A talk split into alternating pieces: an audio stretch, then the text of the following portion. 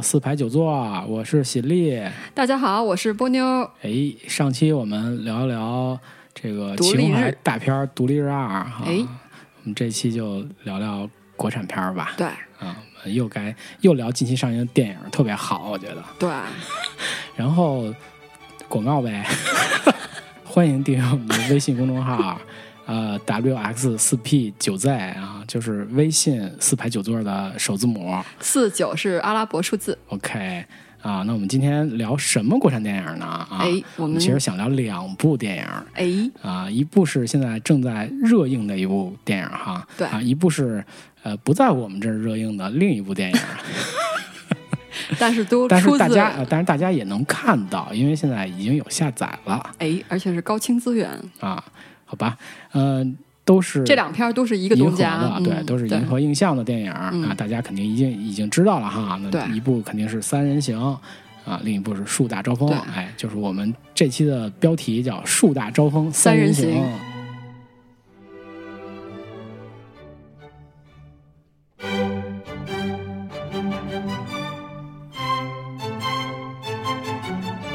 说到银河映像是东家哈，我在看《三人行》的时候，其实在片头没有看到银河映像的 logo 哦，没有啊啊，只有片尾字幕上写的诚挚银河映像。啊，那它片头是什么？它片头就是各种公司呗，然后但是唯独没有银河映像。哎，那很奇怪。哎，哎那有海润吗？海润吗？海润好像有，哎，不是海润，我不记得，这好像百度它肯定有什么海润投资吧？呃，树大招风有海润，然后三人行百度是竟然没有银河印象，我觉得太奇怪了，这个事儿。嗯、不清楚是为什么啊，反正嗯没有打银河映像标啊。呃，嗯我看的是那粤语版，在在百老汇那院线看的那就更奇怪了，我觉得粤语版里边都没有，就更奇怪了。不。太明白啊。然后树大招风，哎，这个就不用说了吧？我觉得树大招风，我们之前在银河的那期里面啊，其实也提过这个电影，就是呃，杜琪峰嗯。从那个新浪潮这个活动里边哎，选拔了几位年轻的导演啊，嗯，历时五年啊对，拍了三个拍了三个片子应该是，然后最后集中剪在一起剪成了一部电影，叫《树大招风》。当然，《树大招风》因为呃剧本一直没有审过，嗯所以呃没有不可能在大陆上映哈。那么嗯我们在大陆现在能看到银河的片子就是《三人行》。哎，哎，先咱们先稍微说说《三人行》呗。嗯，行，因为 这俩片儿其实都应该叫三人行哈。对，《树大招风》呃，按它的这个整个片子结构也是三个人啊，对只不过三个主要人物。对，只是跟《三人行》是不同的三个人啊，嗯三个世纪贼王。我觉得这是一个惊人的巧合，嗯嗯，同时间段出一个东家出出品两部作品，然后角色主角都是三个人，然后一部啊北上，一部呃没有北上，啊，一对部审过了，一部没审过，应该对说啊，对对对这么这么样一个关系和结构。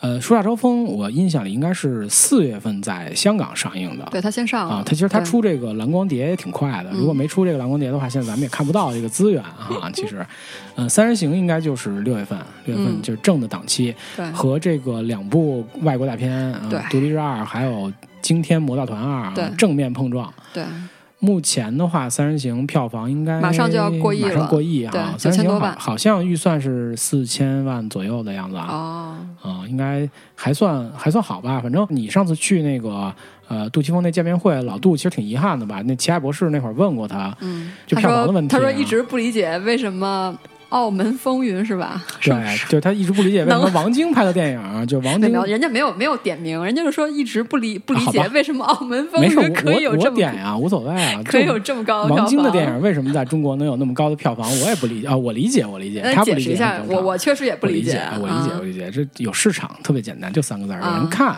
对吧？有人什么市场愿意看，啊？有有市场，他只要那几个人在那站着就行了，明星嘛，啊大明星嘛。什么周润发？对对对对，有市场。场，这个我觉得我能理解，杜琪峰不理解也很正常，他可能还没摸着大陆这个市场的门脉，或者说他自己呃还放不低这个哎这个，身段下去我对我觉得是第二个原因，我觉得他对自己有要求，他是一个他不想同流合污。确实是有追求的导演。嗯我我从这个就是《三人行》那个纪录片里边，就是他的访谈能看出来，他其实，呃，即使是拍这样就是相对商业一点的电影，嗯就是北上，其实我认为主要的目的还是挣钱嘛，对吧？对对即使拍这种比较商业电影，它依然是在不管是技术上还是拍摄手法上，嗯还是有很多的追求的。对，但是我总觉得就是说，香港电影现在处在这个阶段啊，其实也蛮尴尬的。就是，嗯呃，为什么《树大招风》不能在大陆上映？是因为它没审过，对吧？那么，嗯，银河映像其实有一点点这种，嗯，这种现象，就是说，它会用一些啊、呃商业片，或者说，嗯、不能非常突出银河本色的电影，嗯嗯，去挣票房，去在大陆上映，嗯对吧？然后他会用一些敏感题材的片子，再去做迎合自己想做的事情，或者说突出他自己的特色。嗯我觉得这可能以后也会是个怪圈啊，因为我我自己的观嗯点，其实我并不觉得，呃，仅仅是敏感题材这个问题嗯才是银河的特色，才是银河应该拍的东西。嗯我其实觉得还是。呃，应该还有好多题材是香港电影可以拍的，嗯而不是必须要把所有的事儿都跟政治和审查扯上关系。嗯，我觉得银河它也不是说为了一定要和审查这件事儿扯上关系，但是我觉得可能有一个问题是回归之后，可能这一方面的故事会比较有故事。比较有故事。那那我们一会儿在嗯聊《树大招风》的时候，再具体再聊一聊，就是到底呃嗯《树大招风》和回归有什么关系啊？是吧？到底《树大招风》讲的是一些什么什么样的故事？嗯包括里面那些人物，他有什么样的背景？因为《树大招风》是一个呃，其实基于真实的人物的这么一个电影啊。对，那么我们先稍微呃聊聊《三人行》。杜琪峰其实他拍警匪片嘛，呃，大家其实也比较希望他在呃独占以后再回归，再做一个警匪的电影啊。嗯因为杜琪峰之前的警匪片其实呃大家喜欢看，而且口碑都不错。对，呃，杜琪峰呢他自己就是说说到这个拍《三人行》的动机的时候，嗯他其实是这么说的。嗯他说，警匪电影里面呢有很多追啊、打呀、枪战的戏，但是呢，这个这些戏呢都已经拍过好多遍了，嗯都是很多片子里都是重复的。嗯嗯，他呢想呢做一些不一样的东西，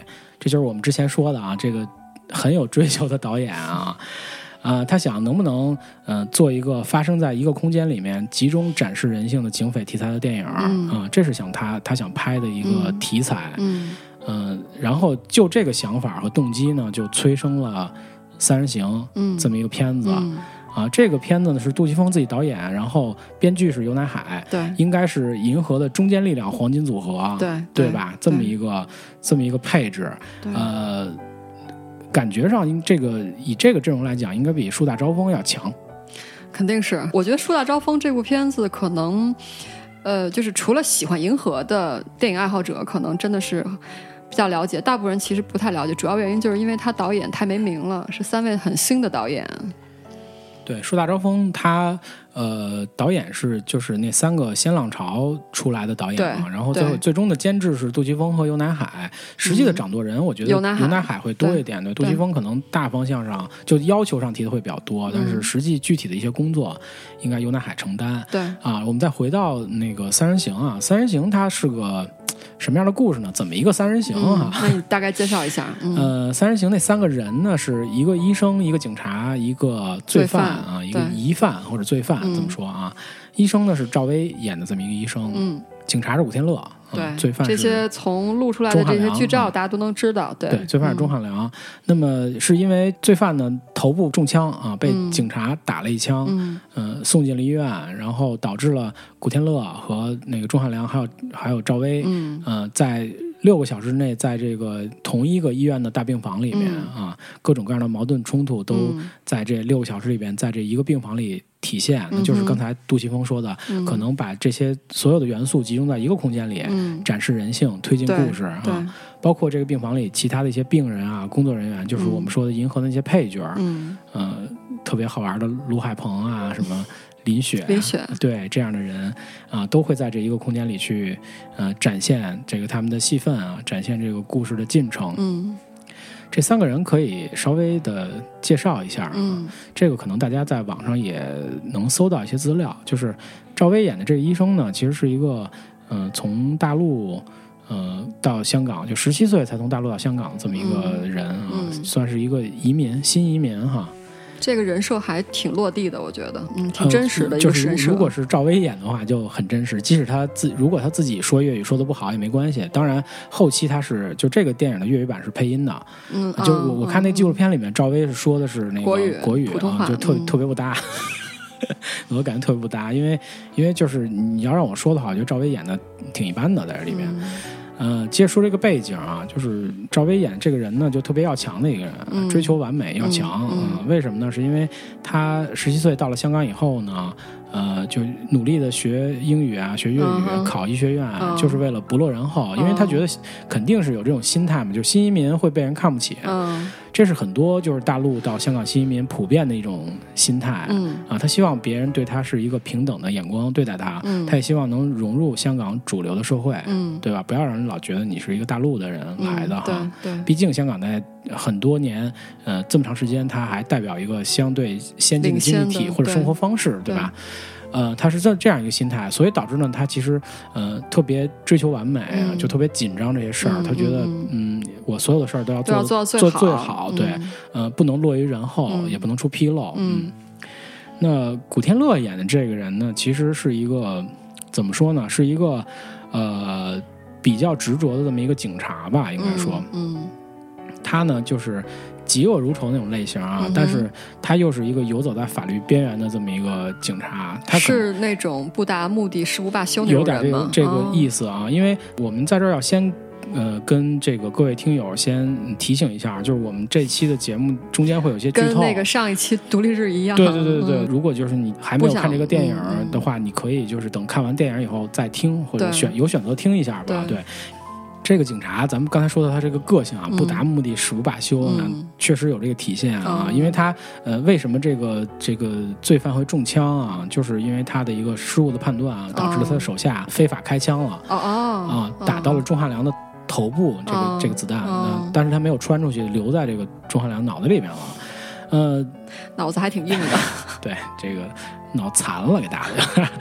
哎，嗯竟然没有没有影响他的智商吗？我觉得这事儿还挺神奇的，在医学上是个奇迹。对电影的需要嘛，对吧？然后古天乐这个人呢呢，其实他就想包庇他这个手下啊，嗯他既想把这个罪犯的同伙审问出来啊，防止他继续在作案啊，又想把这件事儿通过其他的方法给遮过去。遮过去这很像 PTU 里的任达华呀。对对对对对，嗯就是他其实是这样一个人，所以就是老杜他在那个访谈里面他也说过，他说他了解的警察这个群体其实是呃很容易处在法律的边缘，我觉得这个还挺真实的。对，很容易处在法律的边缘，因为他们既是执法者，但是他有时候又会有嗯违法的这种动机。而且你想，在那么复杂的情况下，而且都是高压的工作，你人都不是机器，你难免会有一些判警断的失误。察最大的问题是什么？就是他并不是说高压等这些问题，嗯警察最大的问题是他整天面对的都是一些负负面的东信息，西，对他对于社会的这种黑暗面看的太多，嗯呃，难免受到一些心理的影响。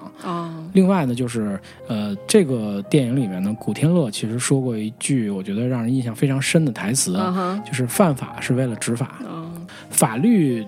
呃，在他的这个心里，其实并不是一个最高的准则嗯啊。嗯他的这个准则就似乎是维护正义啊，嗯或者是维护嗯某一阶层的利益而已，对吧？这个其实我认为，或者是只是为了抓到罪犯而已对。在他的眼里，法律只是他达到目的的目的的手段而已，嗯或者说，如果你违法，其实也是为了达到某一种目的，嗯对吧？就是在这里边，我觉得他对呃法律的这种看法，我觉得可能是一部分执法者心理的写照。呃，那钟汉良演的这个罪犯就更有意思了啊！这个罪犯，刚才波妞说，呃，这一颗子弹啊留在脑袋里，为什么没有影响他的智商？这个罪犯有这么一个设定啊，他是一个高智商罪犯，嗯而且学识相当渊博的这么一个罪犯。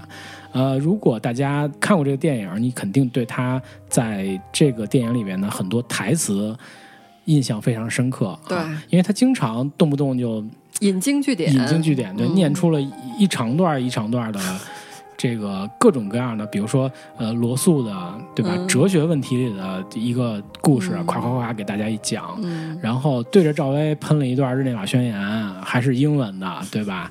所以就是我特别推荐大家去看看那个粤语版，学点学点知识是吗？呃，不是，是因为粤语版里就是英文和粤语的结合特别有意思，而且粤语对就是香港人，其实他那个那种粤语呢，他是那种就是怎么说呢？就是咱们说可能有点装那种感觉，就是他说好多词必须用英文，他不用那个中文来说。特别是你看赵薇说那个医学的术语，他们都是原文说，在国语版里应该不是这样的，国语版里可能应该是另一番风貌，但是粤语版里都是这种说说法，就是典型的一个香港港式的这种英语的，对吧？就是说法就是粤文夹杂英文，然后英文又有粤语的调，粤语的调，对，然后这样你就会觉得特别原汁原味的感觉，没错，没错。然后咱们说回钟汉良啊，他还还说什么了？他里边还有圣经哈，一大段大圣经，还有一些心理学的著作里的。一些语言啊，反正让你觉得这哥们儿什么都知道，对啊，什么都信手拈来，然后直接就出口成章那种感觉啊，就绝对是一个呃知识渊博，而且你智力特别高的这么一个人。对，而且我觉得他们其实对这人物的设置也挺符号化的。这个符号不是不好的意思啊，就是他的整个的语速是非常密的。就是他不，就你刚才说的那个不喘气儿那个，就不喘气儿可以说出大段台词，然后这个也是一个，我觉得也是嗯，西方电影当中一个典型的高智商人群的一个设置，就是他语速特别对特别快，特别快，特别密，对，然后当中的信息量又特别大，又特别大，对，就是好像他的这个就头脑的运转比一般的人要快，所以他输出的东西也特别快，但是这个东西呢又不是不经大脑直接出来的东西，它有内在逻辑在，没错，因为。他的这种呃引经据典，其实都是在不是讽刺那个警察，就是刺激那个医生，对对吧？因为警察和医生各有各的问题嘛。因为这里边就赵薇演的医生，他追求完美，所以他治病救人的时候出了一些事故，对吧？就因为他他觉得没问题，但是其实他很紧张那会儿，而且不休息嘛，所以导致了一些事故。然后警察呢，肯定就是担忧。属下的问题嘛，就怎么会不会被查出来他开枪了，对吧？然后你的那些同伙到底在哪儿？非常紧张。但是呢，显然警察的这个古天乐演的这哥们儿。就是智力上可能会弱于这个罪犯，所以他经常被玩弄于这个 鼓掌之间，鼓掌之间啊就很很郁闷，你知道吧？这里边其实有一个特强的，这两个人物有个特强的对比啊，就是钟汉良的话特别多，然后古天乐的话特别少。对，古天乐自己说说我我前一半的时候，对，说我前三分之一没台词，我这他的好多台词在那狂背，对，然后然后那纪录片里面能看到那古天乐就是就各种装酷，就摆姿势。怒目而视，然后就皱 皱一眉头，就在那待着，是吧？那种感觉。钟汉良呢，还挺帅的。就钟汉良，其实其实他这个台词也不是莫名其妙的就给他的台词啊，他还是有用意、有实际的作用。对，因为什么呢？因为就是尤乃海他在编剧的时候啊，他们就是发现钟汉良他这个人物设定，因为他受伤的嘛，嗯，然后他受伤的话，他又不就不想做手术，那好，那只能在床上进行观察，然后警察呢又得把他靠在床上，不能让他动。OK，那。我怎么去体现戏剧冲突呢？就靠说话，我也不能动，然后光靠表情呢，肯定不能充分表达出这个戏剧的张力和矛盾，对吧？那么好，那我只能口贩子呗，那就聊呗，对吧？各种聊，结果就给这个钟汉良设计了大段的台词哈，引经据典。嗯，这些台词呢又不是口语化的台词，对吧？你要把那一段一段梳理的话。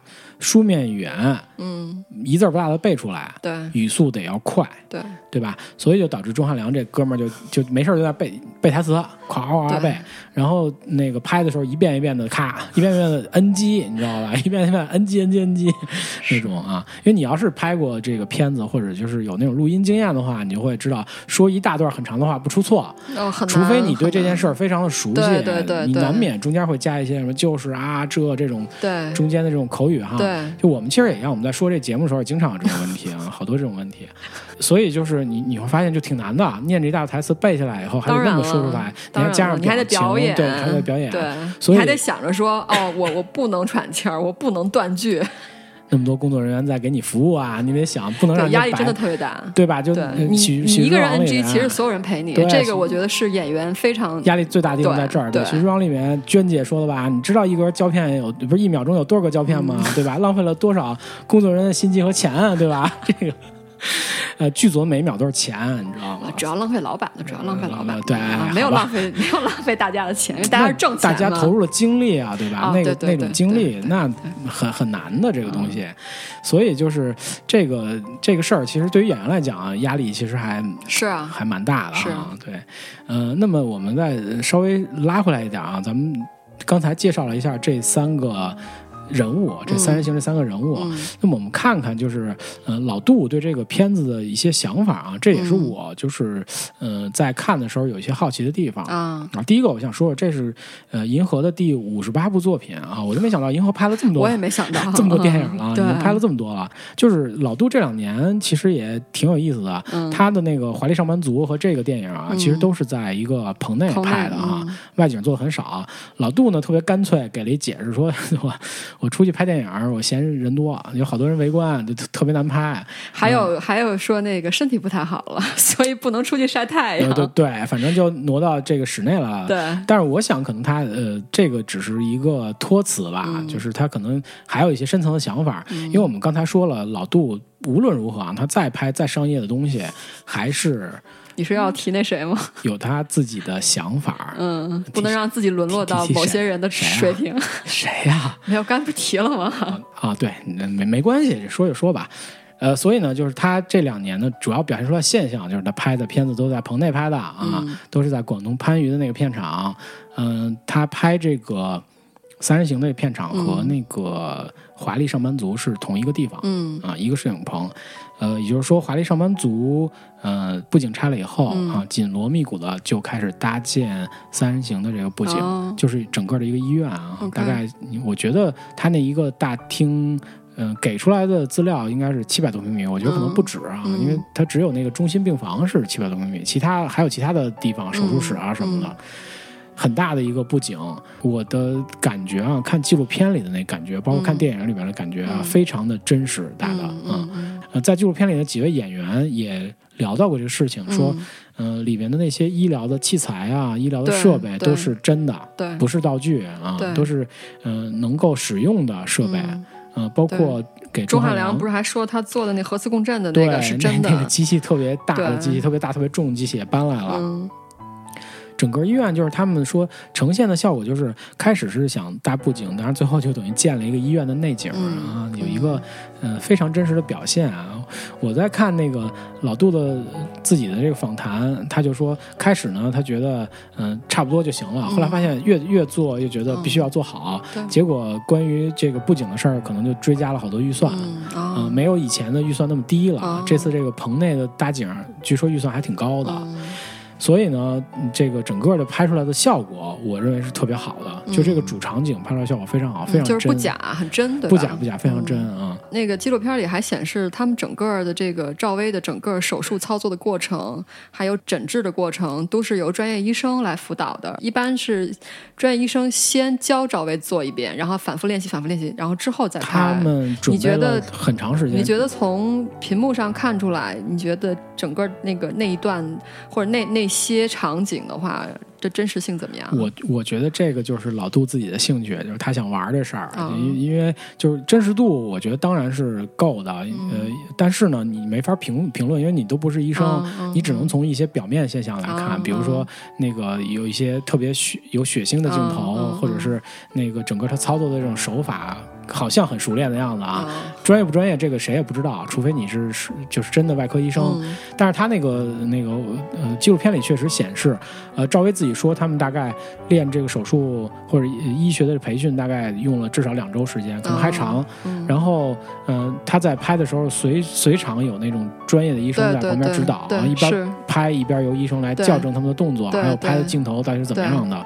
所以我想最后就手术这场戏，我在我看来是非常成功的。就是在呃，要细节有细节，要紧张度有紧张度，然后看似动作也很专业啊。当然，当然演的好不好，这个再说，这再说。呃，但是我觉得这个其实老杜他自己也说，这是他特别想拍的场景。手术他一直没怎么拍过，基本以前的电影都是一带而过。我觉得这是老杜自己想玩的东西。他其实好多呃东西都是把他自己的想法要放到这个片子里面去。我觉得这几这几年啊，老杜逐渐就是不再量不再量产片了。我觉得是，就是他作为一个导演。已经逐渐淡出了。老杜只是偶尔需需要他出面拍的时候，他出面拍一下挣一下钱，或者是他特别想拍一个什么东西，比如说像《黑社会三》这种的，他要拍一些他感兴趣的，哎，或者像《华丽上班族》，对，不，但不一定是题材，他可能要尝试新的东西，比如说歌舞片。哎，我觉得他尝试了对，就是挣钱在其次，他尝试了。就是老杜作为导演来讲，我还是认为他自己的自觉上，首先是艺术家。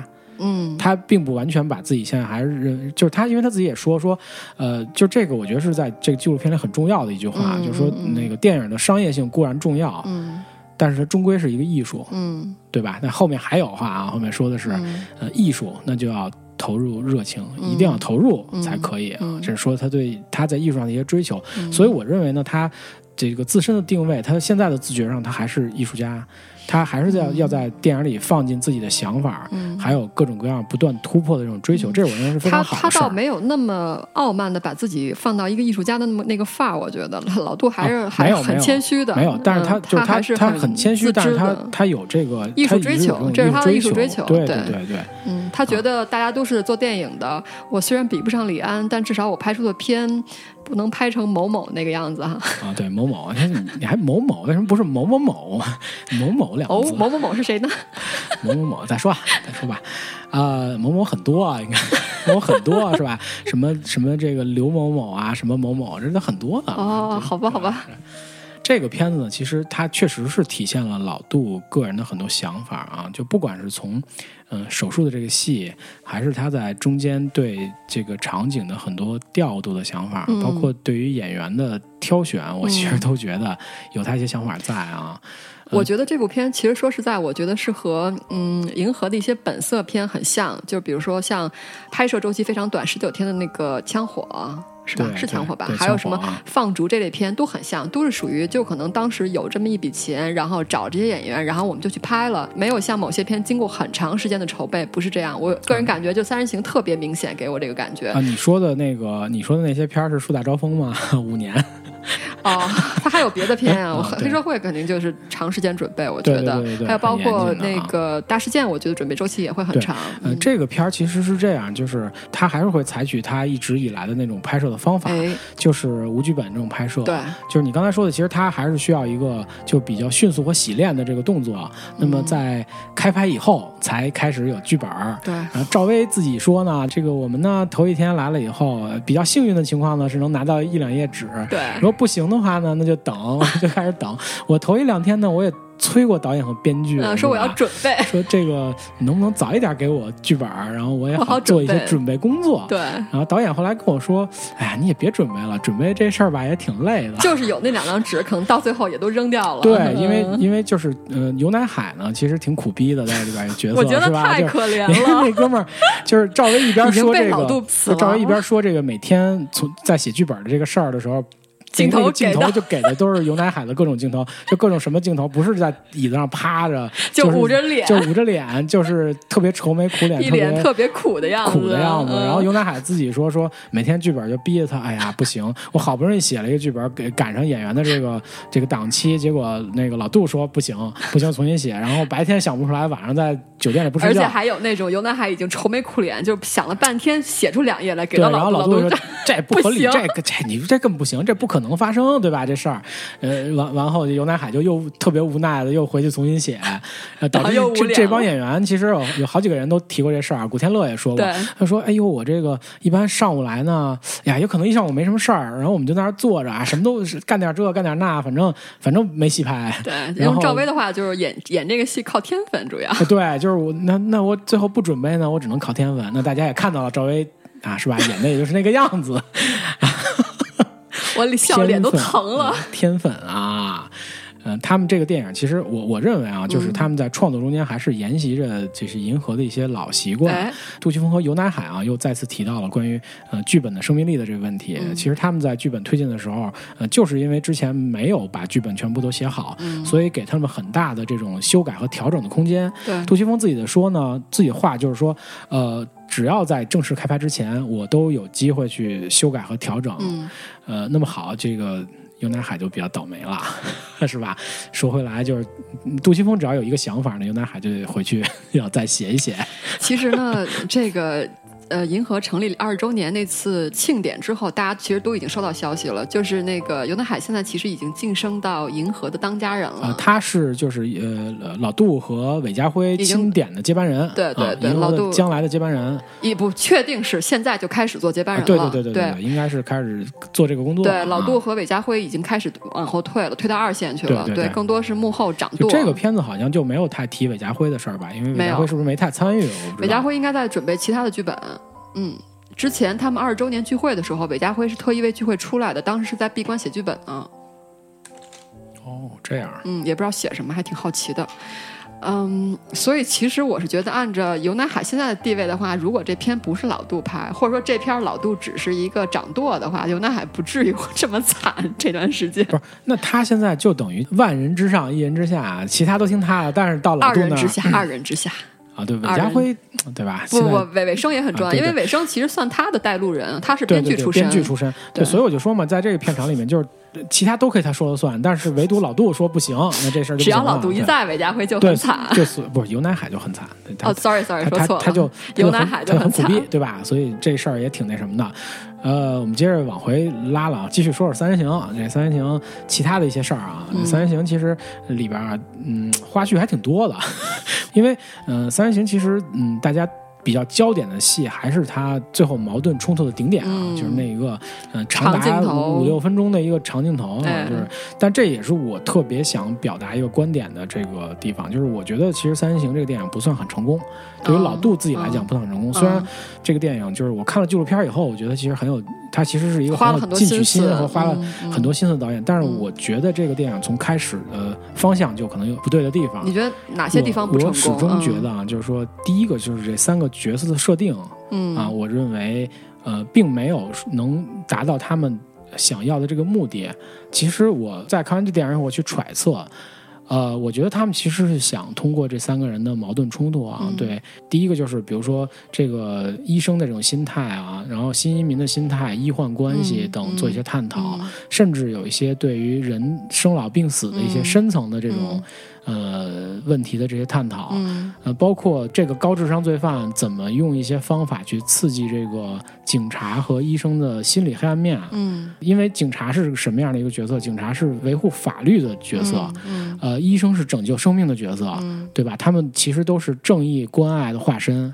这么但是听来，这样的设置是没有问题的呀。你听我说啊，嗯但是我认为他们没有达到这个目的，就嗯这都是我推测出来的啊，并不是说他电影表现很充分，就是他的可能最初的设置和想法没有太大问题，但是他最后呈现出来的效果并没有达到他想达到那个水平，没有达到那个水平，对吧？就是其实你刚才这么说的时候，我就觉得这个三人行特别像 PTU，真的很像，呃很像，因为发生时间也很短 PTU 场景也很少。这样一个也是去通过这个故事展现不同人的不同人性嘛。只是 PTU 没有把这个舞台安排在一个空同一个空间里面，对。因为其实它这个里面牵扯到一个三一律嘛，古典主义戏剧的一个三一律，嗯。就是同一空间啊、同一时间、嗯。同一地点啊、嗯。这种。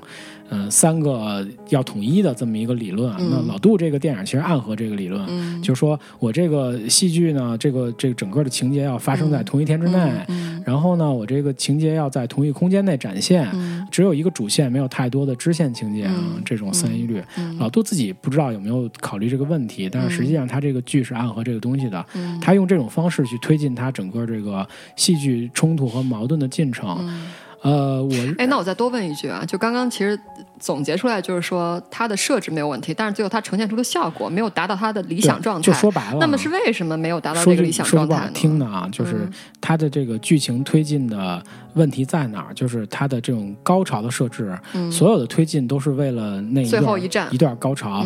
最后那那一站的形式又大于内容。从根儿上说啊，说句不好听的，这一站根本就是一个没必要的戏。如果你要哦让我表达我的观点，因为这人的各自目的不同，那么这个罪犯他的目的并不是说我要去刺激你这两个人，嗯对吧？因为各有各的目的。这个警察的目的，他是要救下属把这个，他要救下属，要把嗯这事儿抹平，同时他要把这个罪犯的同伙和他自己这要干的事儿揪出来，嗯。阻止下一个罪案的发生。嗯，呃，赵薇演的这个医生呢，嗯。他希望通过一一件事儿弥补自己的过失，嗯他一定要证明自己。嗯，出了事故以后，他还有能力再再去拯救别人的生命，再去做好，嗯。对吧？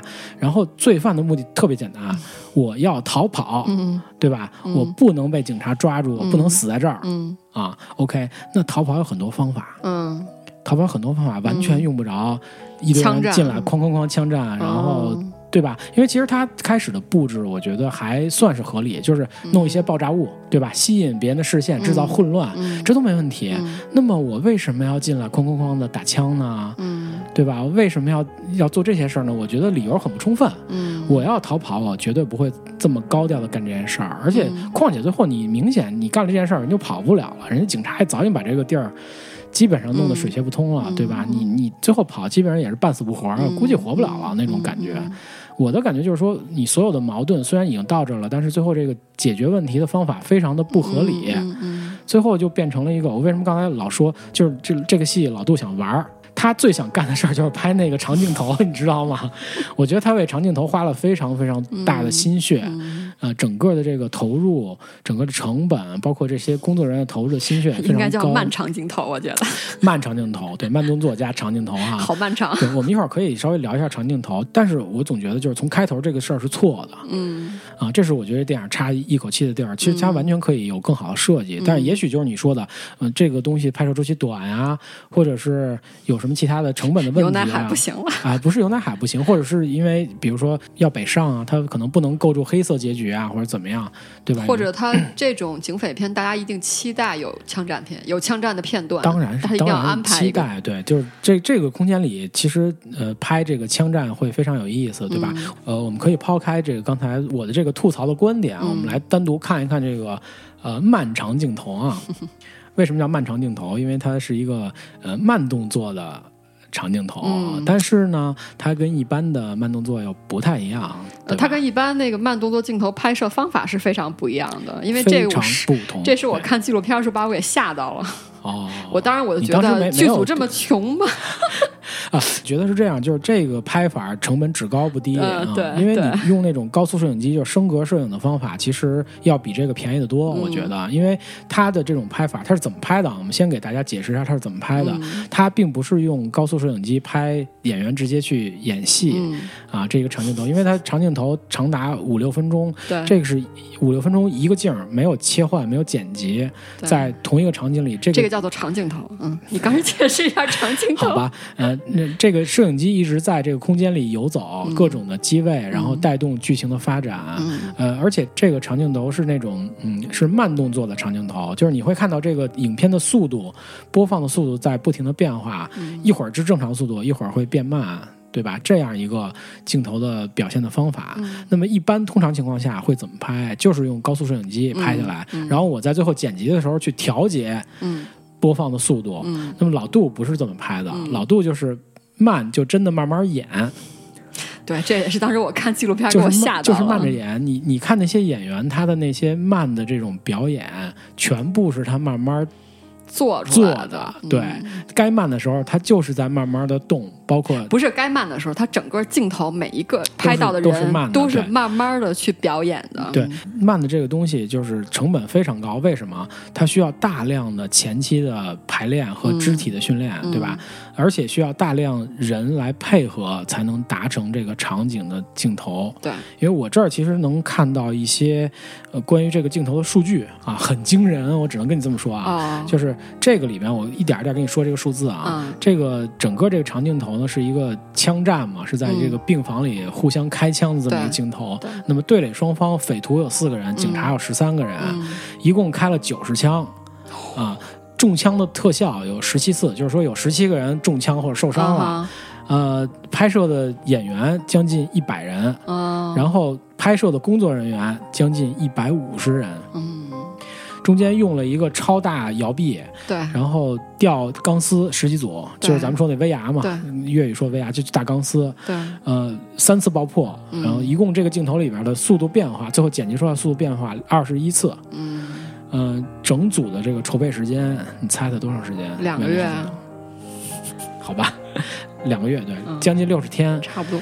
呃，最后排练的时间是四天，就是有四天时间是专门干这个事儿，嗯就专门排这个长镜头。对对，然后一共拍了十五条，嗯，你想想，光拍摄十五条就要多长时间？十五乘以六，我觉得一天能拍三条就不错了，就错了对。累死了。为什么说呢？就是说大家其实可以有机会去搜一下三人行的纪录片，那里面你们可能能直观的感觉到他是怎么拍的。这个镜头拍摄的时候，并不是光演员去走位就可以了，你会发现摄影机后面有一堆人跟着屁股后面跑，在他们在干什么？你镜头移位以后，为了让摄影机顺利的通过一些区域，要把布景移动，要把好多东西拉上去，然后要把道具要钢丝拆下来放到另外一个人身上，要把这个人的钢丝拆下来放到另外一个身上，对甚至在这里边，就是老杜突发奇想说，我在这镜头里面能不能扔一下枪？但是你、哦哦但是你想想，但是你想想扔枪这个动作。怎么速度肯定是正常的，啊怎么去演慢镜头？OK，他们最后用的方法其实有点像木偶戏里面我的一个 一个方法，就是用一个棍儿支着那个枪，然后把那枪从一个人手里递到另一个人手里，就是就是在天花板上有一个有一个人五行。有个人在那儿当那手个木偶里拿一根提线的人，就，拿一根钢棍儿还是钢棍儿，把枪对把枪挂在上面，挂上面然后从古天乐手里慢慢慢地慢飞出来，然后另一个人手里放到另外一个最后。用这个用这个电脑特特效把那把这个根棍儿棍儿给抠掉。抠掉对，它这里边其实所有的那个呃开枪的火光，还有就是中枪的血都是嗯特效做的，嗯它里面没有用爆炸血包等等等等啊、嗯嗯所以大家能看到就在最终的成品里面，你会发现，嗯哎，这个枪口上冒出了白雾、啊，烟夸张的嗯白烟，这也是杜琪峰的一个，我觉得情怀啊，就他特别喜欢用这种夸张的白烟，嗯，在那个 PTO 里边嗯很明显。最后的那对场戏的慢动作啊也是这样，就是呃明显的白烟。我真觉得这个戏跟 PTO 其实真的很像挺像的嗯其实真开枪应该是不会有这种，真开枪也是有烟只是在日常日常的光线下你是看不到那个烟的对你可能会有一点感觉，啊嗯，，就是你就能想象一下那个蒸汽火车启动的时候那种烟的规模，就好像你那个枪打在了一个那个面粉包上，对对对吧？对，嗯非常明显的烟啊，这是老杜的一个夸张的拍法啊，对对。很有意思的拍法。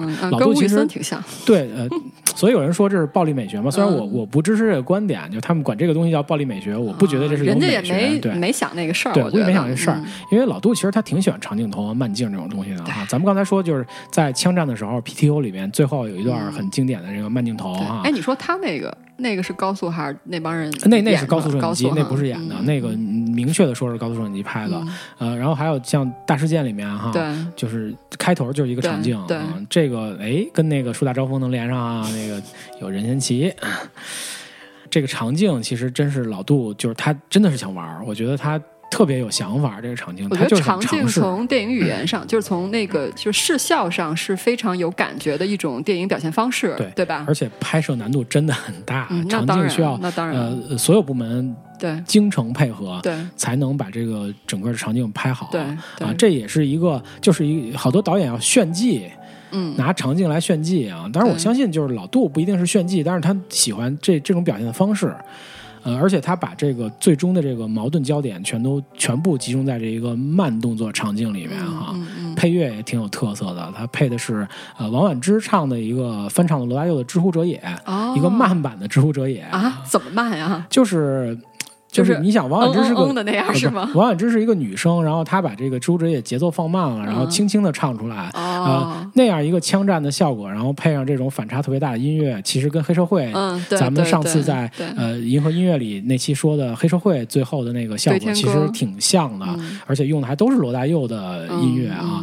老杜其实真的挺偏爱罗大佑的东西的，哦我觉得啊。嗯而且他这个呃改编《知乎者也》其实也也挺好听的，对这个嗯网他是特意为这个电影改编的是吗？对，应该是。嗯呃，我觉得王菀之唱出来这种这么老的歌哈，也别有一番味道。哦哎，这让我觉得挺有意思的这事哎儿，。走一下，走一下音乐，待会儿。好，知 之为知之，在乎不在乎，此人何其者？孔老夫子也。知之为不知，在在不在乎，此人何其者？寒山者子也。不知为知之，不在乎在乎。此人何其者？其人是也。很久以前，我们的老师都曾经这么说。很久以前，我们的老师都曾经这么说。现在看看我们的青年，他们在讲什么？最后你要想想到底他们为何这么做。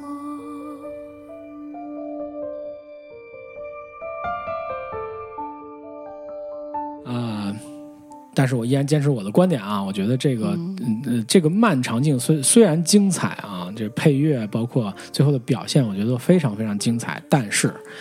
啊，这个从开头如果错了的话，我觉得这个就不能支撑它整个多走一步都是这个多戏剧多错一步。对对对对对，嗯但这这只是我个人的观点，我觉得可能其他人有其他的解读、哦啊，也不一定这这就是不对的，对。嗯所以我觉得就是《三人行》这个片子，如果让我总结的话，其实我觉得还是真的差那么一口气，嗯。我感觉。嗯。虽然这里面有很多好的这种想法，嗯。但是它始终我让我认为就是嗯，不是迎合嗯最高水平的片子，也呃，我不觉得远老对能达到这个巅峰的片子。那不是不是，嗯差得很远，我觉得。对，这里面哎，其实还有好多好玩的花絮，就是嗯。比如说像就钟汉良，咱们其实刚才没太说钟汉良，只说罪犯这个身份啊。嗯就这哥们儿，其实在这里边也挺拼的啊，因为他要做那个脑部手术嘛，然后所以给他这边剃头。嗯对但是但是拍摄周期又不是那么特别的短，所以头发长出来就剃了长，长了剃。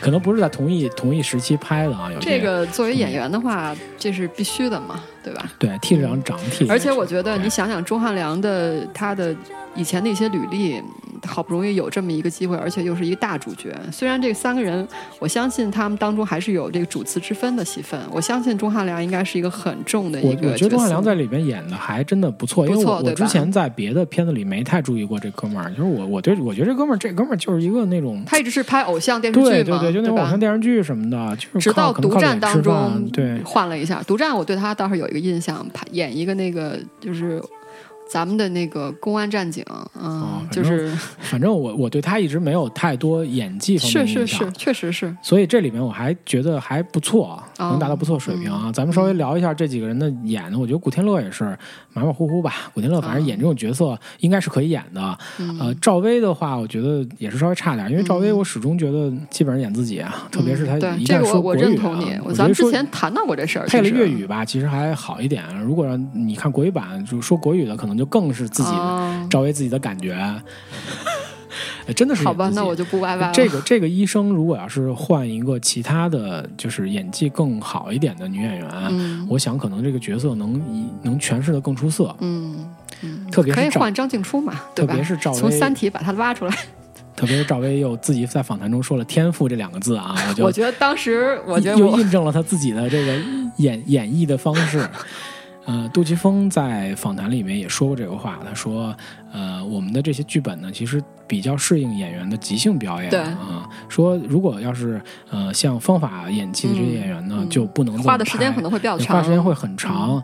那么，但是他后面又说了一句，又补了一句，我操，我觉得这就是香港，我觉得这就是补刀啊。他说香港这个方法演技的演员，我五个手指头数得过来。OK，我靠，那我就觉得，那你这这一竿子全打死了，剩下人全都是其实没太多演技啊。这么一说，对吧？我是觉得我不认同说那个方法派的演员需要时间长，我反倒觉得方法派演员需要时间短，因为他们很快的切换我出去了。这个事儿吧，我比较认，我还是认同专业人士的说法。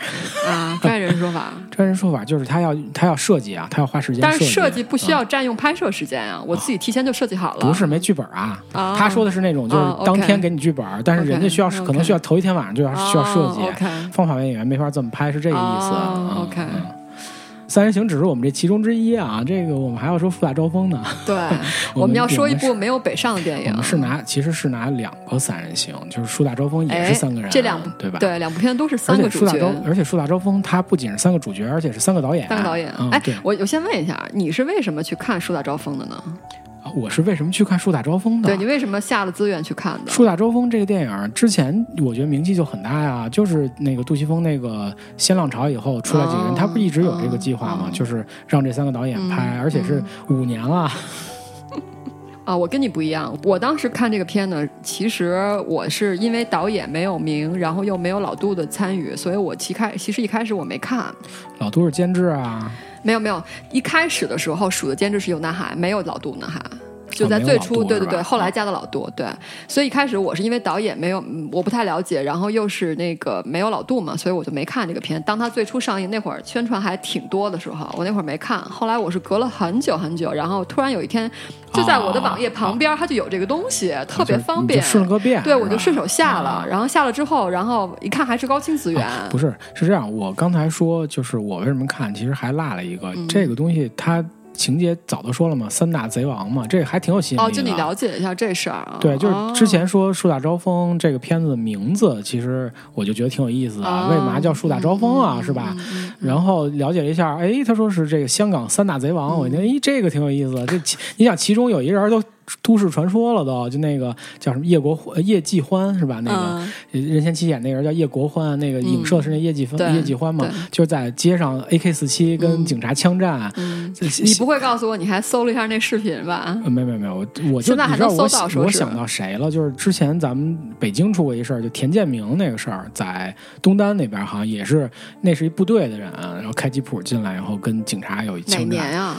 九十年代也是，反正反正传的那是也是一都市传说那个级别的东西，就是传的特别特别神，就是说那个、啊。就是那最神的一个传说哈，这真的是传说，这我真的嗯不知道是不是这么回事最神奇传说是说这哥们儿就是枪法特别精准，因为他是一个那种射击冠军在军队里边然后他跟警察就是接火的时候。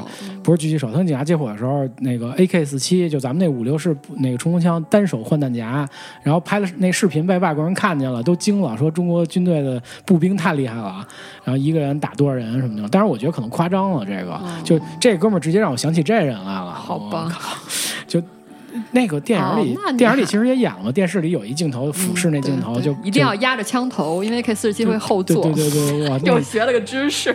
就是这这个片儿，其实我开始看感觉挺好的，嗯就是特别是那个任贤齐那形象，就是那特别彪悍的悍匪我那形象对。当时当时我就想，我靠，我说任贤齐这是要、啊，这终于演技是不是要对那要爆狠劲儿出来了，嗯对吧？后来发现啊，跟以前差不多。不不不，这个需要，可能也是这个。我觉得这一次那个任贤齐在银河作品当中的表现算最好的一次，比之前要好。对，可能也是剧情的需要，嗯，就是而且他年纪呃可能也、也大了，我觉得。对嗯，呃，树大招风啊，树大招风只是一个表面啊。树大招风这个中文名字，其实我觉得不太需要说。三大贼王，你就足够说明树大招风是什么意思了啊哈。那名气太大了。哎，这电影还有英文名字，但是那英文名字我不会念。它本身不是一个英语单词。对，它是它应该是一个梵文梵文啊，印度文吧是。嗯，来给大家发一下我。不会念，我真不会念。你会念吗？我不不太会念。不会，我没有学过反。正反正大家就嗯是可以去搜一下它英文名字是什么，以 T 打头的一个词啊。呃，这个词是是个什么意思呢？嗯就是它为什么要取这么一个英文名字？嗯这个其实是佛教里面的一个三毒的概念。嗯，这几个毒是什么啊？贪、嗔、嗔痴啊。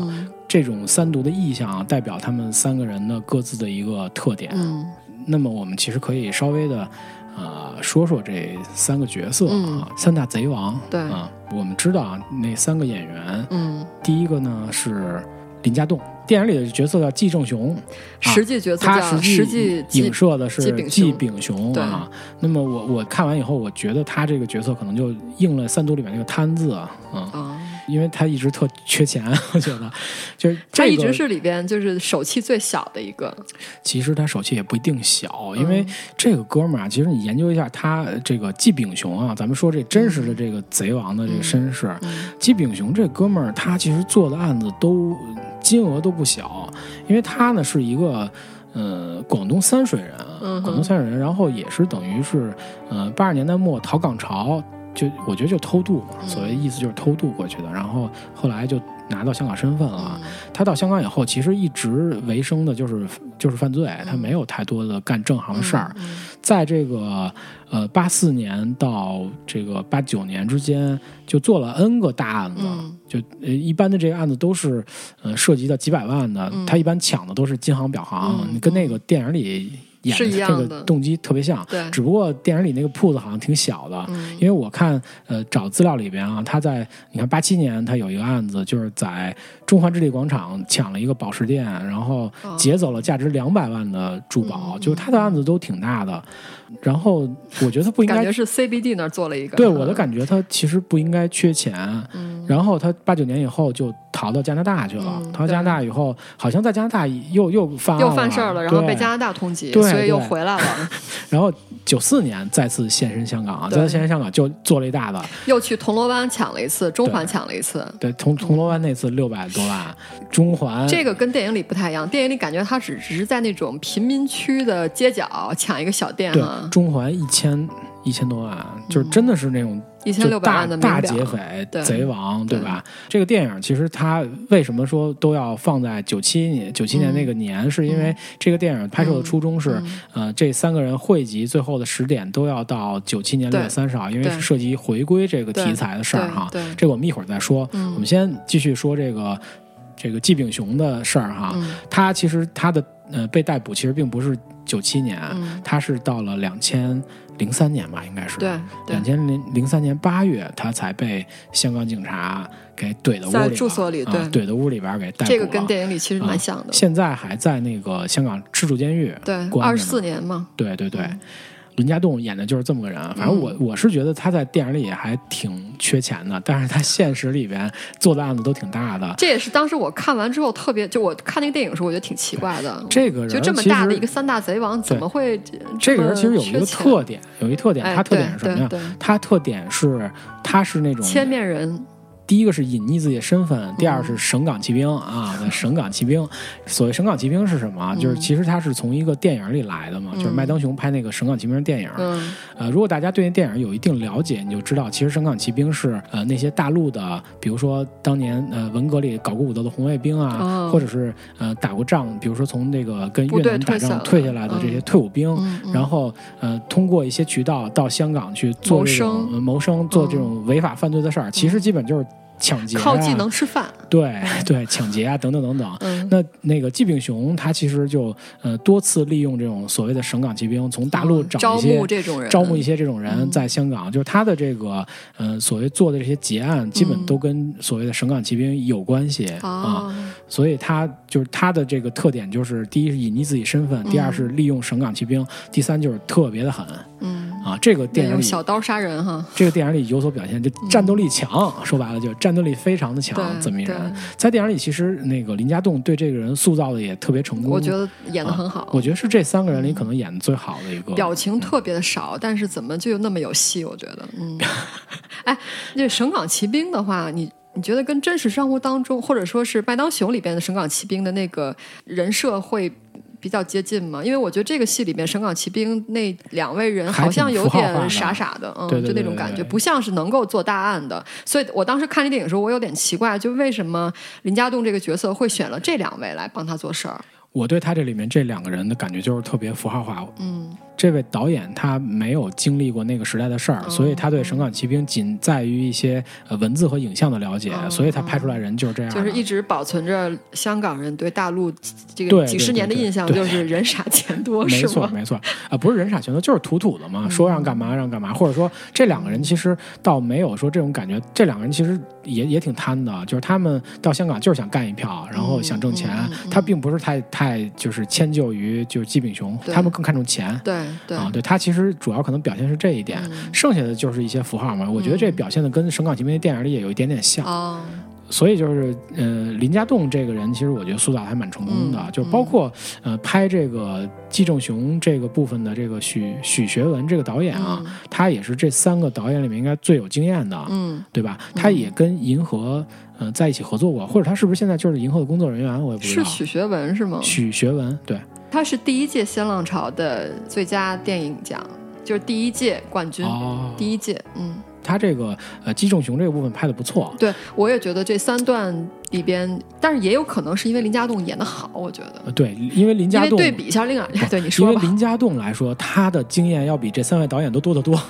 不不，你可以对外对比另外那两段戏的演员呀那两段戏的演员的话，因为我是觉得，就是一个是导演拍的好，另外林家栋演的也真好，啊，我觉得。嗯让我从头说起啊。哎好，呃，这个咱们正好呃说说起这个电影的拍摄方式了，就是这个电影其实是分了三个部分，由嗯哎三个导演来拍。对，呃，杜琪峰和尤乃海呢为他们提了一个要求，就是说，呃，据说预算是每个人一百五十万，但是五年时间啊，五年时间这个后期肯定超了，但是因为他们的爸爸很有钱，是吧？这杜琪峰自己说的。这个我相信老杜一定说实话，因为啊老杜就是这种人。对，嗯。所以呢，五年时间他也也撑下来了。呃，拍摄方式是是三，我又想起罗兰导演了。好吧，呃，这个富二代是吧？富二代都爱玩艺术，挺好的。呃、三个人拍三个不同的部分，互相不干预，对吧？互相不太干预编剧的情况哈。他们拍摄的时候互相有帮助，但是编剧是互相不干预的。嗯那么给他们提出的唯一的要求就是，呃，一个是预算上的要求，另一个是你们所有这个影片结束的时点都要在一九九七年六月三十日，对吧？因为这个还是跟呃香港回归有关系的一个电影儿。那么最后在剪辑的时候，嗯这个每个人的呃片子被剪成半个小时串在一起，哎，最后串成了一个《树大招风》这个电影儿。这也是我对这个电影特别佩服一个地方，就它明明是三个导演分别去拍，但是最后成片之后竟然整体性非常非哎，常强。整体性非常强，哎，我就觉得特别的好，嗯对吧？这个电影的剪辑是两位，嗯哼，剪辑是罗展伦，嗯还有那个大卫理查森。啊、啊、两位。一一中一阳，一中一阳，嗯。对，哎，但是我觉得最终的效果哈、肯定还是监制来把握好。我觉得，对，我觉得剪辑师只是动手，但真正就是动嘴和动脑的，一定还是有南海，难得最终这个片子非常的风格统一和完整、啊，非常非常风格对，统一。哎，我们刚才说完了，呃，就姬正雄这个这个部分啊，其实还有两个部分。对。嗯、你刚才给我提的问题是说，你要跟那两个演员去对比林家栋的演技是吧？因为我我提的因为我是想证明，就是说林家呃，就是说那个姬正雄那一段在三段当中最出彩，不可能不光是因为导演的功力，还有跟演员也有关系。我。我提的观点是这样，就是林家栋比这三位导演其实他的经验要丰富的多。嗯啊，他算是一个前辈，对吧？对，啊，对比那两个演员呢，那两位也是前辈啊。不，林家栋依然丰富的多。为什么这么说呢？因为那两位都是唱歌的、跳舞的，对吧？他们不是专业演员，林家嗯，栋这倒是，这倒是。林家栋是从电视剧出身哈，他是专业演员。那么后来被刘德华看中，哎然后演的。呃，从《无间道》开始，我觉得他就慢慢在香港电影界开始有了一席之地。虽然嗯演的多的是配角和反派角色，嗯但是我依然认为林家栋的演技是非常出色对的。对对。那么我们说到了另两个演员哈，嗯两个演员。就是多栖的、多栖发展的还，还有谁呢？是吧？还有这个有一个多栖发展的哈，唱歌的那位，两个都唱过歌。不是陈小春以前是跳舞的，还给谁伴舞的？我记得，对，唱歌的那位谁来着？任贤齐。啊，任贤齐，对。叶国。欢，实际实际真实的名字是叶继欢。叶继欢，对，刚才一段里提过，对哎，呃，特别的第一个镜头觉得特别的对。对，嗯。拿着 AK 四机满街乱扫，据说是香港的都市传说啊，这是都市传说级哎，的，据说现在还能搜到这个当年的这个视频哎，是吗？这我还嗯我还你真我还真没搜过。录完之后你对下去搜搜，这到时候跟我分享一下。就这个 叶国欢啊，他这个这个原型人物啊，叶继欢，这哥们儿也是偷渡来香港的，嗯也不是那个就是在香港出生生对人，是广东海丰的这么一人，偷渡来香港，然后在香港也是连做大案啊，嗯从也是从八几年、八四年开始啊，对，一直到好像是九三年就销声匿迹了，呃，然后他进了进了监狱，啊进监狱进监狱之后才能遇到那谁啊？哦，对对对。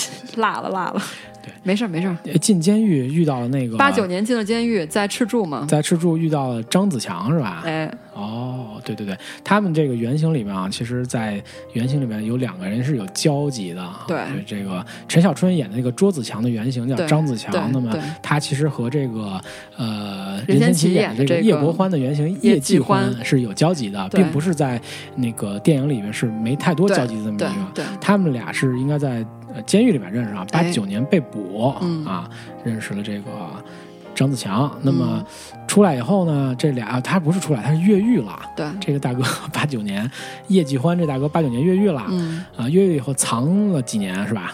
藏了两年，藏两年，对，然后又开始，就就干了那件惊动天地的大事儿，就九一年六月，呃，十分钟内连续打劫观塘物华街五间监行，嗯，然后手持五六式自动步枪，也就是咱们说的 AK 四七啊，那是 AK 四七改的一个步枪，在马路上疯狂扫射，嗯，掠夺了价值近一千万的金饰啊！但是呢，这还不是被拍了那次，大家如果搜的话，搜到那个视频应该是九三年那次是吧？嗯。93啊，对，九三年，九三年打劫旺角弥敦道的金铺，啊，那是对，能看到那个视频里他被一个市民拍下来了。跟跟警察是在是在楼上拍下来的吗？是吗？是一个俯视的那个，对对对，就是就是就我觉得电影里可能有用过真的镜头，哎，哦我我不知道啊，我只是感觉，反正那个造型肯定是就是任贤齐那个造型肯定是根据，因为他有穿插任贤齐那个造型和那个真正电视里播的那段，对嗯对对对。呃，后来他在九三年做了这个案子以后，应该就销声匿迹了一阵。又躲了两年，对，躲了两年，哎然后就这是一个关键的时间啊。他九六年又出现了，出现这次就被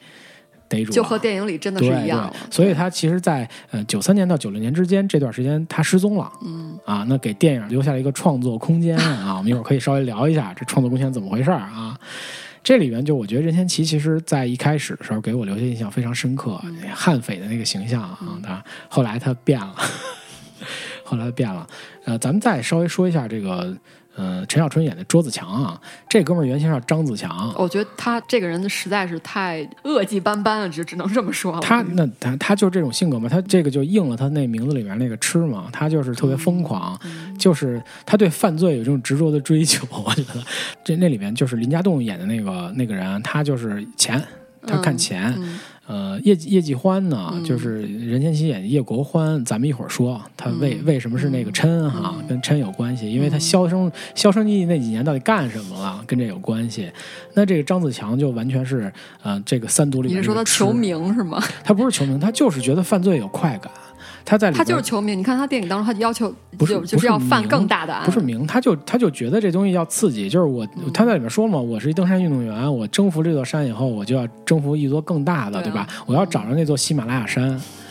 啊，犯罪的最高峰有点像小丑，我觉得有点像蝙蝠侠里小丑的那种感觉，他就对这东西有兴趣，所以他才干出那么多事情来啊。嗯这哥们儿一样，他一样不是香港的香港人，他是一个广广西西的，对，广西壮族自治区玉林的人，就是那嗯狗肉节那地儿、啊，对，四岁时候就到了偷渡到香港了，嗯，呃，干过什么事儿呢？哈，这九一年的时候，嗯、劫过一个运钞车，嗯。啊，劫去相当于一点七亿，我操，这这哥们儿做真是大案，大手笔，就一点都是大直接手笔，劫运钞他真的都做的都是大手笔，一点七亿，这个其实不是重点，重点是什么？这哥们儿在香，为什么他最后没有在香港被逮捕？在这儿是其实是个引子啊。嗯你看，他其实说的是这样：这个案子啊，同年九月，张子强因涉嫌串谋行动被捕，嗯后入狱后重判入狱十八年。嗯张子强不服上诉，嗯法官认为此案证人口供证据不足，嗯张子强于一九九五年六月对二十二日在香港最高法院上诉得直，当庭释放。哎，这才是这哥们儿的重点。这哥们儿之所以这么嚣张，是因为他会打官司。而且还赔了他钱，对吧？我记得，对，嗯这哥们儿他是花钱找律师是怎么着？反正他打官司把自己弄出来了。哎，呃还反告了警察对，在网上能搜到一张著名的照片，就是嗯他从法院出来以后高举双臂。嗯啊，就是特别嚣张，真的很嚣张。就这哥们儿的性格特别嚣张，嗯，比较所以后来，才导致他，呃，在大陆被逮哈，香港一去不回头，逮不住他了，对吧？这个这个事儿其实以后面是有阴谋论的啊。这哥们儿后来呃，在最著名的案子啊，这个所谓这电影里的大富翁到底是谁？成名作哎，成名作，他其实是说的影射的是那个 张子强绑架李嘉诚的长子这件事儿啊，他。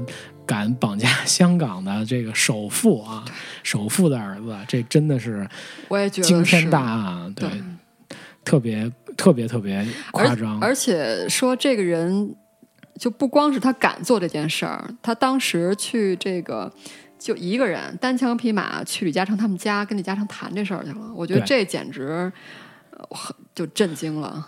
最后他在李嘉诚家勒索到十点三八亿的巨款，对，啊，为什么是十点三八亿？是和长江建机的股票编号幺零三八一样，犯罪所得金额之高，进入了吉尼斯世界纪录大全，天哪！相当夸张。这哥们儿说当时那个就是他去他去到李嘉诚他们家之后，李嘉诚特别镇定，然后呢还带着他参观了几下他们家豪宅。哦，大大富翁，对，然后然后张子强就是说你是首富嘛，肯定跟一般人不一样，豪气。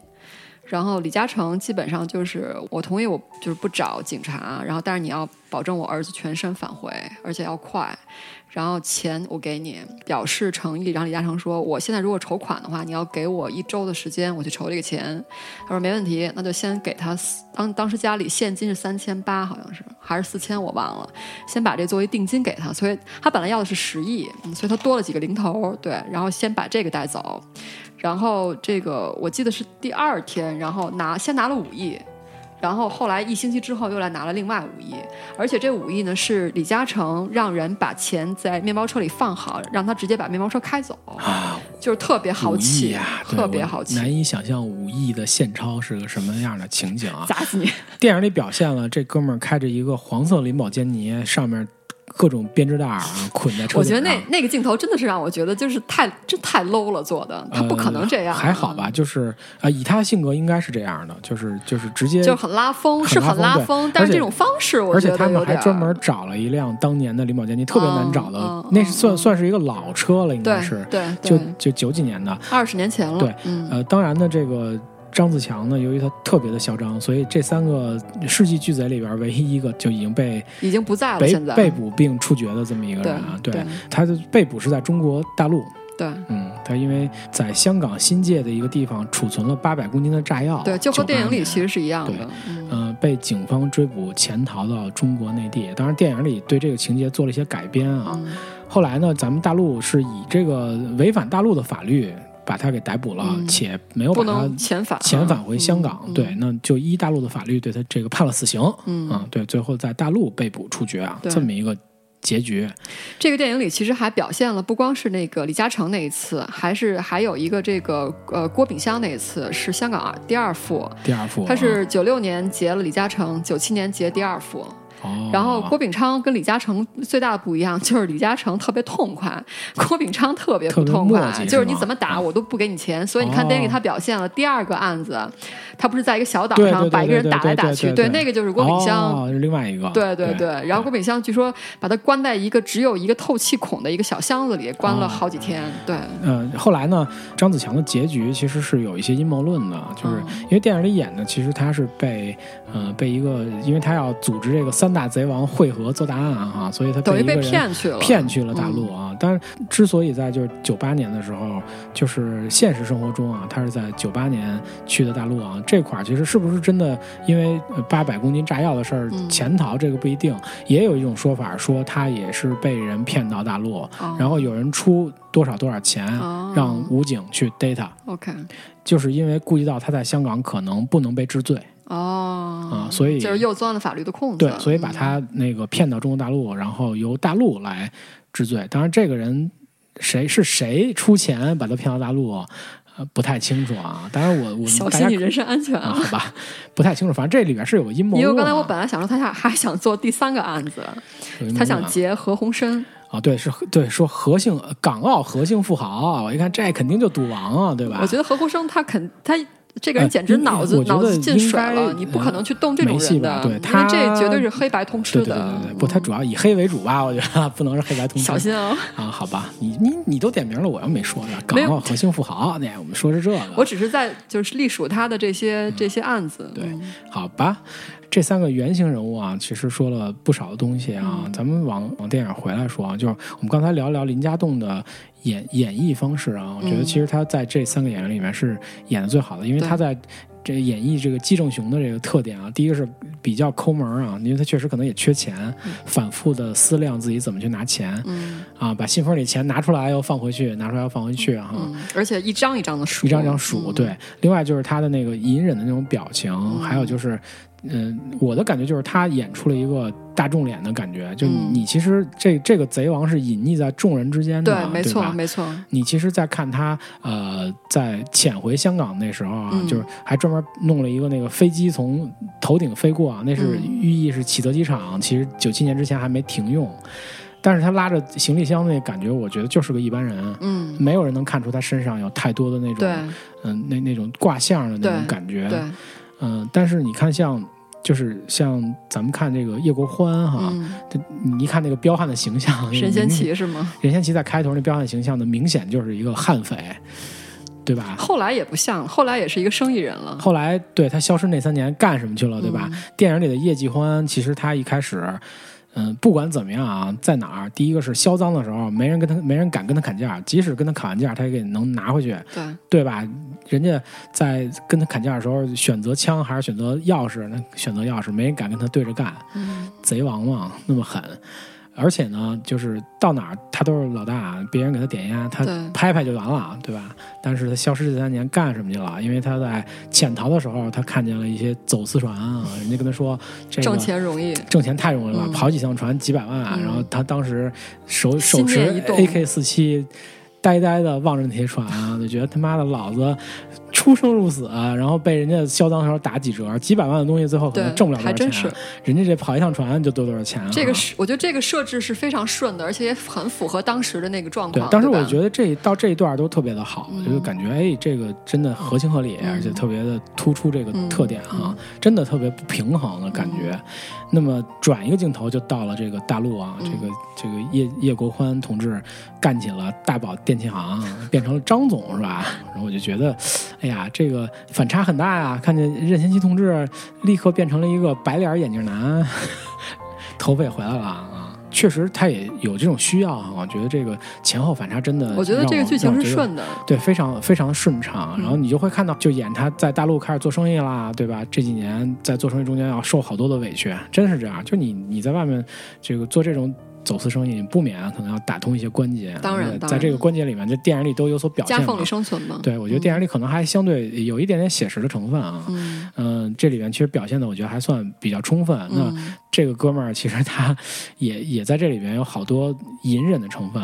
嗯开始呢，我觉得他还呃表现出来还可以，我觉得至少是我一直在挣钱、嗯啊，这个东西我可以忍，可以受，对吧？嗯，当然会受一些气，当然会灌一些酒啊，当然会送一些礼，对吧？嗯但是后来呢，我觉得这哥们儿心态慢慢就当然就不平衡了。以前是那么一个这个呼风唤雨，敢街头跟警察直接开枪扫射，嗯。就枪战的这么一个老大，到了这边呢，见着谁都点头哈腰，对吧？对包括海关的看门的小办事员也得点头哈腰。对。啊、以前都是人家给他点烟，现在是他给不管谁一挥手，哎，给我点个烟是吧？过来，我这抽烟呢，过去给人点烟。而且呢，在最不爽的地方啊，就是作为一个贼王，他居然被别人抢了，对，我觉得这个是他的一个崩溃点。对相当不爽，对吧？他从这个点之后，他就开从始这点之后，忍不住了。他的他就有点搂不住了，对对吧？因为他跟这个在找这批货哈，也嗯接触了一些这个像公安局啊什么这些人嗯对他的态度，对吧？跟他说你你你是什么人啊？嗯你就你不就是一个工商、海关和公安，大概这三个，你你不就是一个走私的小资吗？嗯对？吧？当当时这要我哇，我小资，你知道我以前干嘛的吗？对吧？他他当然他不能这么说，他还得忍啊，对吧？他还得忍。后来他听说了这个周子强哈，陈小春演的这个人 在呼唤他，在呼唤，内心的呼唤啊，他们这个下辈子都是好基友，我觉得。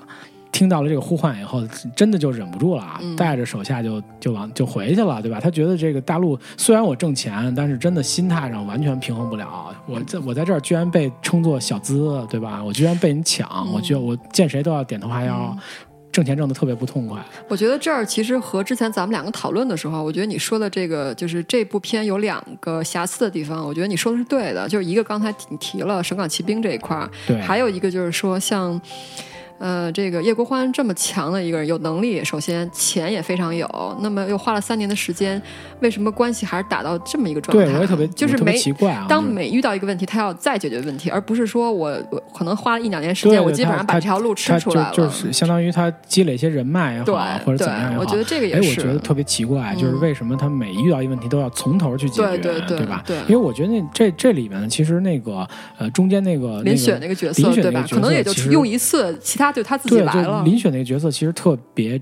真实，嗯特别真实嗯。呃，反正我见过的一些人和事儿啊，就这种人真的就是那个林雪演那样子。可能哦林雪可能也有呃耳闻目染的一些生活，我觉得，因为她以前是天津人，对可能在这中国大陆生活一段时间。任贤齐其实他自己说啊，他对这个东西也有感受，因为嗯他在台湾这个演艺圈，他说他也参加过一些这种饭局什么的啊，里边呢也有这个呃演艺界的大哥啊，当然可能有黑社会背景这里边。嗯嗯也有一些台湾的这种所谓的政府的官员哈，对吧？所以在这种饭局里呢，嗯他们这种明星那就是陪着的，哦，对吧？大哥的地位高，然后政府官员地位更高，嗯嗯嗯啊，他特别说说这些黑社会大哥哈、嗯在这些台湾的政府官员眼里边、嗯屁都不是。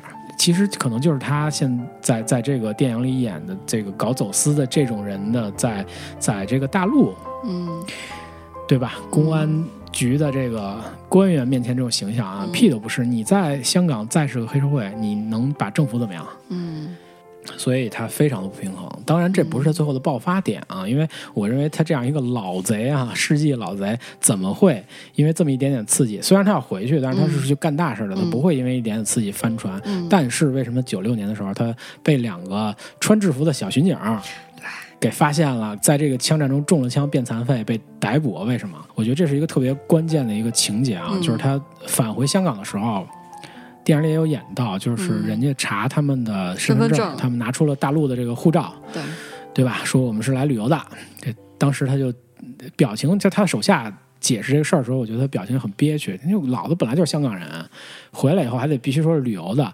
结果那两个警察查完他的这个护照以后，扭头走了以后，来了一句：“这帮大陆咖，意思是特别土什么的这种。”结果这哥们儿当时就不行了，就就就真的心态完全的失衡了。对吧？但这里边其实我觉得，呃，有一个蛮深刻的背后的一个因素啊，嗯就是，呃，因为这个电影其实它主要还是反映九七前后香港人的一个心态、嗯啊。它因为为什么要把时点设置在一九九七年六月三十号？嗯嗯因为六月三十号再过去以后就是七一，七一是香港回归的日子，对，对吧？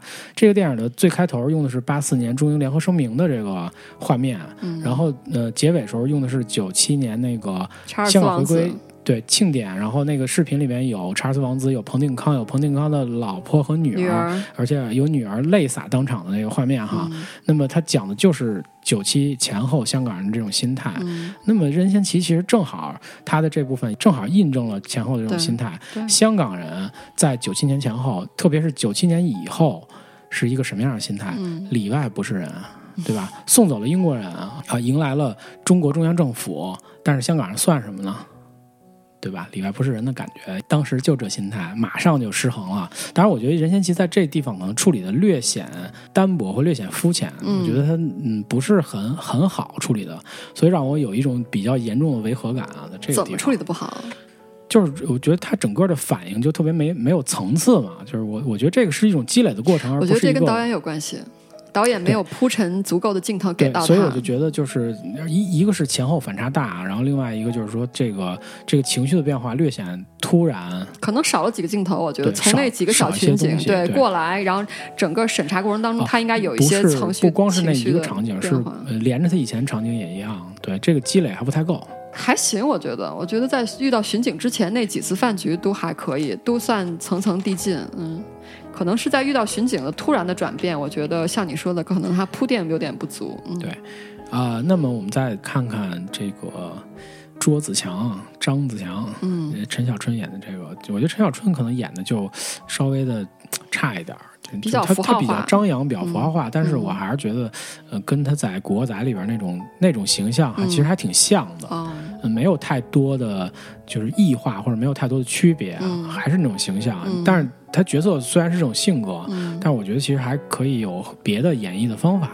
我对他印象最深的戏还是他最开始唱卡拉 OK，啊，然后瞬间回到了什么时候？瞬间。回到九十年代，在家唱卡拉 OK 那种感觉啊，那大背头。但是我觉得得这个是就是导演设置的要求，就是他就是需要在这这三个人的性格特点特别不一样，一个是特别内敛的林家栋，任贤齐就是大哥，啊、我就是有范儿，然后陈小春就是一个就是比较外化但是陈小春演的最后还是他自己啊，一样，就是他没有表现出那这是演技的问题了，是吧？外化有各种不同外化的方法。你在你在掺着他的演技问题，对是，吧？就是我觉得他演的不好啊，就演技比较差，应该说，就是导演他那个设置这种性格找他演，就是因为他觉得陈小春本色比较善于演这种角色，对对，嗯而不是说他演技有多好，对吧？是是这么回事儿。嗯，好吧，如果这么说，嗯 所以其实这几个角色啊，我觉得虽然咱们演技各有高低啊，但是我觉得这几个角色演绎都还算可以，都是比较这几个人物都竖比较起来了。就是比较能充分的表达导演的意图，对而且这几个人物塑造的还都算丰满。对特别是剪在一起以后，哎，嗯莫名其妙的不怎么违和。特别不违和。对对对，嗯而且这个电影其实我还是觉得，嗯、特别的有意义啊，嗯就是对于呃整个这个香港针对九七这个心态特别有意义，嗯就是尤其是对比呃。电影经常讲那部得奖的电影啊，我觉得就高了不知道多少倍。那个得奖电影，我真的其实不太喜欢那个电影。嗯如果那个电影如果抛离了政治以外，我觉得真是纯粹的烂片儿，哦就是就不能叫电影，那整个就是个网剧。我觉得就网剧级别的，很很差很差的电影。好吧，OK。但是树大招风，它其实里面有寓意，对吧？嗯有对九七的思考嗯啊、甚至来说，它其实明显的表现了那个香港人在九七以后那种失落的感觉。我觉得这三个人虽然都是取自贼王。贼王的原型，但其实这三个人除此以外，每个人身上可能都影射了一些港当时港人的一些影，子。我觉得心态，我觉得他就是觉得，就是九七以后曾经的辉煌就没有了，然后嗯末路穷途嘛，可能多种心态吧。我觉得不一定是这一种，可能还有很多其他的，嗯，就心态非常复杂，甚至包括我刚才说的这种过了九七里外不是人，或者有这种心理的落差，或者是这种呃，就是面对某某一群人觉得心里有落差，但是面对大陆人又觉得心里有有一个相对的一个高一点，可能会有这种吧。嗯，啊，反正就是里外不是人，里外没人爱，我到底是谁的孩子呢？你就不知道，就是亚细亚的孤儿啊。说到以前台湾这个问题，台湾是因为外交问题，香港是因为政治地位问题，所以所以这个表现的手法就要比那种直接的把政治符号贴在这个电影身上要高得多，因为它毕竟是在讲个故事。对吧？它是用故事让你去思考，而不是直接把这件事儿说出来。我觉得这是一个电影应该有的方法，那是一个网剧。呃，《树大招风》这个电影呢，其实还是有一些哎小细节、小花絮啊什么的。OK 这个电影呢，它从剧本开始呢就没有通过这个内地审查嘛。那么三位导演呢，其实也知道就不可能在内地上映了，那么嗯干脆放开手脚去拍。嗯但是呢，遇到了一个困难，嗯呃，因为剧本比较敏感，所以不仅不能在内地上映，也没有得到内地拍摄的许可权啊啊。那么他那些在广东省拍的镜头怎是怎么来的呢？嗯啊，是这个样子。其实这三个导演呢，是跟着杜琪峰的《华丽上班族》的剧组啊、嗯来到大陆，嗯以工作人员身份来到大陆，然后偷偷的去 广东的某个城市啊，嗯番禺啊等地拍了一些空镜头啊。啊，就是他找了一些符合九十年代风格的街巷拍的镜头对，然后那里边呢有一个非常重要的一个场景，就是那个风满楼、那个嗯酒楼哈。嗯这三位世纪贼王曾经风云际会在同一个酒楼，嗯只是他们互相之间并不知道对。啊，也是各谈各事儿。我觉得这个这个点简直太巧了，我觉得这个就是银河的、银河的风格。这个嗯这个，我觉得其实也是一个，就是体现这个命运的无常和命运的捉弄，有一种宿命的感觉，对，对吧？就其实他们是，而且一定要在最后揭露，对他因为他一开始埋了个线，一开始埋线了，对？各干各事儿嘛。有的人是在那个谈自己的计划，谈未来啊；有的人是在跟官员应酬，还有人是在找省港骑兵啊。但是都在同一个酒楼。那么这个酒楼的名字为什么叫这名字呢？其实就是“山雨欲来风满楼”的意思啊。这个“山雨欲来”其实是应该说是九七，我觉得、这家酒楼是真实存在的，啊还真实存在啊，真实存在。我看到了一个消息，哦然后但是好像是在九五年还是就关了是吧？对，关了，现在已经没有了。嗯，，OK，是真实的。而且这个这场戏呢，它是呃三个导演分别呃由三个组来拍这场戏，嗯，呃最终呢是由尤乃海来总协调和拍板儿啊，最后怎么把这三个戏合在一起，让它发生冲突是尤乃海来把握的。对就监制在里这里面起了很大的作用啊。对，所以你 所以你看，叫丢你，彪哥叫我来丢你了。所以你看，没有老杜在的时候，尤乃海也可以做的很好嘛，对吧？不需要那么苦啊。对呀，他有有发言权嘛，对吧？在这儿，呃，那么这三个导演呢，在这个剧本创作中间没有太多的沟通，嗯基本上是各自做各自的啊、啊然后然后杜琪峰呢，就之前给这个几个导演提的时间点，咱们已经说过了，九七、年六月三十号啊最后总的这个时间点，那么还给据说给了他几部重点参考电影，其中一部就是麦当雄的那个《神港奇兵》哦，啊，就是可能这里面涉及到一些啊《神港奇兵》的一些戏，嗯对吧？嗯那么就是呃叶正雄那那些戏啊，就比较多这些东西，所以让他参考这个。另外呢，就是到了季正雄，啊，季抱抱歉啊，季正雄老把叶国欢 和他弄混。啊，另外到了这在拍摄阶段，其实这三个导演是互相呃互互通有无的啊，包括有几个戏呢，就是他们是互相帮助拍完的，并不是是这样啊，对，并不是完全独立啊。啊，怪不得就风格还虽然就是剪辑有很大关系，但确实风格还还蛮统一的，我觉得。对对对对对。哦，原来等于是就是算是嗯一块儿拍的，也算是可啊，以这么说。就可能不地方不在一个地方，但是可能哦比如说某一组拍完了，可能会呃去帮一帮另一组的忙啊，或者怎么样。哦就这三个导演在拍摄中间是互相扶持过一段的，OK 哦，原来是所以这样。其实他我觉得风格之间可能会有一些互相嗯受到互相启发和影响的地方。嗯嗯啊嗯，总的来说，我觉得这个电影它其实和《三人行有》是有一个对比的。我哎我就老觉得是银河映像的阴阳面儿的三三个人的戏哈，三个人的题材。但是呢，《三人行》呢就是北上的这种电影是一个阳面儿啊，它可以拿出来呃，在大陆挣票房啊，用一个呃不太敏感的剧情。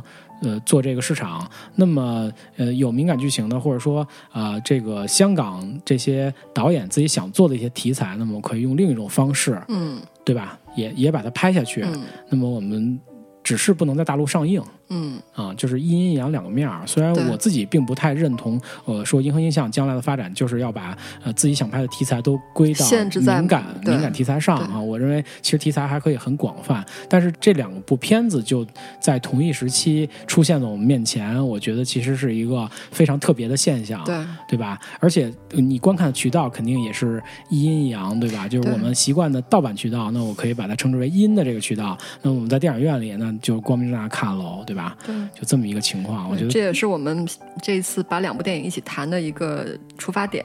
说了好多，但是其实还是挺就怎么说呢？我我我是觉得《树大招风》这个片子我还挺喜欢的。嗯然后《三人行》虽然我对它呃故事上或者说这个整个的这个动机上有有些看法，嗯但是我仍然特别敬佩老杜的这种创新的精神嗯和他这种艺术家的这种呃怎么说呢？艺术家对自己的要求对自己的要求，嗯对他其实要求呃非常高。嗯虽然他他说这个电影它有一些商业的成分，但是他嗯仍然要把这个当成一个呃艺术来对待。嗯，那当然了，数他名呢。我觉得老杜，我我觉得我真他还是很的我真觉得老杜是对这个，嗯对对他有这个要求的，很真羽嗯毛的，我觉得我最后吧，我就我就希望，嗯，就特别赞同你刚才那观点，就是呃，银河本色片以后不北上的话，最好不要把自己老局限在一些敏感性话题当中。对我也觉得是，我觉得他们应该把目光放得更宽一点。我相信老杜应该有这个胸怀能做到吧。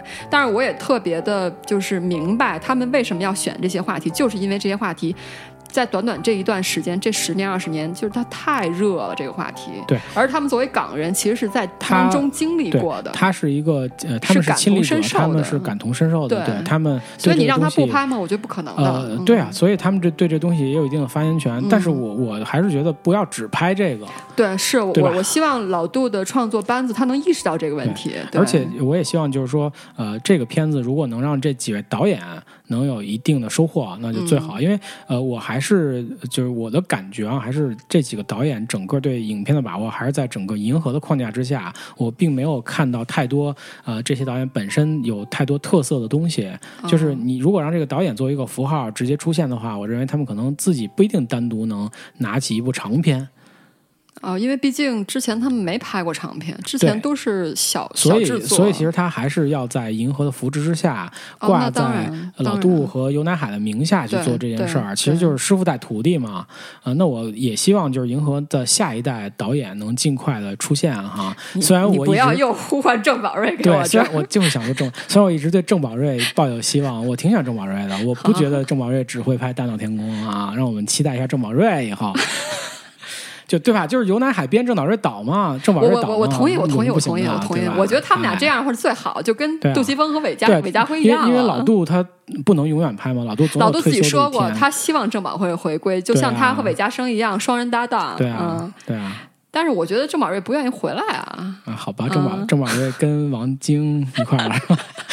你现在人家郑宝瑞的那个票房已经超过王晶了，哦，对，郑宝瑞自己而且他们俩是一前一后排名。好吧，嗯，好吧，好吧，好吧，好吧，好吧，那那就这么着吧。这个啊、我们那个首先祝银河未来更好，然后另外一个希望银那个老杜和尤南海还有韦家辉这三位人呢，能够把眼光放得更宽一点，不要老去纠结在这些情节上。对对虽然他们是感同身受了，没错，嗯尽快把郑宝瑞弄回来，是吧？